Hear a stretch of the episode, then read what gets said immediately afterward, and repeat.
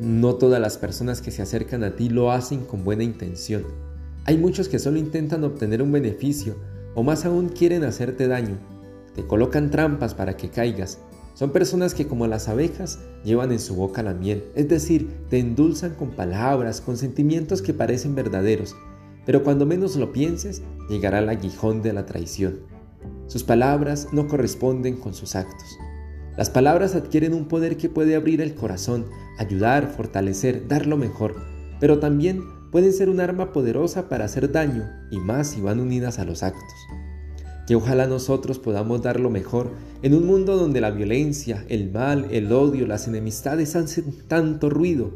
Vale la pena ser voz de la ternura, de la comprensión, del amor, de asumir con paciencia los errores de los demás. No engañes, sea auténtico siempre. Pero mostrarnos tal cual somos no nos da derecho para cambiar nuestra esencia, ser prepotentes y orgullosos y pensar, es que yo soy así, me gusta ser sincero. Sí, pero no te olvides que hay situaciones que pueden hacer daño. No te olvides de dar a Dios lo que corresponde, de ponerlo en primer lugar y de redescubrir que si somos cristianos debemos ser a la vez buenos ciudadanos, cumpliendo allí también nuestro rol. Dar al César lo que es del César y a Dios lo que es de Dios.